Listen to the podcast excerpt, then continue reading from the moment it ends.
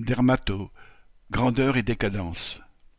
Il n'y a pas si longtemps, Saint-Louis était réputé pour être un hôpital de pointe en dermatologie. Depuis plusieurs mois, il est fréquent que les consultations dermato sans rendez-vous soient bloquées à dix, six, voire trois patients. À ce niveau-là, ce n'est plus de la dégradation, c'est de la chute libre. Hôpital Saint-Louis.